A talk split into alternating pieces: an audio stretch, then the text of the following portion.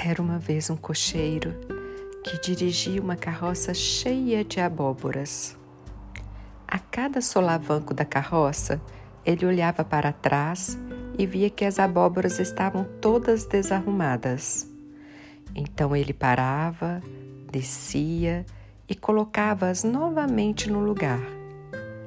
Mal reiniciava sua viagem, lá vinha outro solavanco tudo se desarrumava de novo. Então ele começou a ficar desanimado e pensou: jamais vou conseguir terminar minha viagem.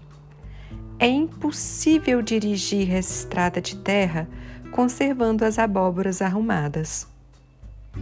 Quando estava assim, pensando, passou à sua frente outra carroça, cheia de abóboras e ele observou que o cocheiro seguia em frente e nem olhava para trás.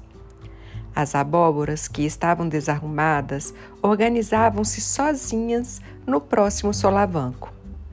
Foi quando ele compreendeu que, se olhasse a carroça em movimento na direção do local onde queria chegar, os próprios solavancos da carroça fariam com que as abóboras se acomodassem em seus devidos lugares.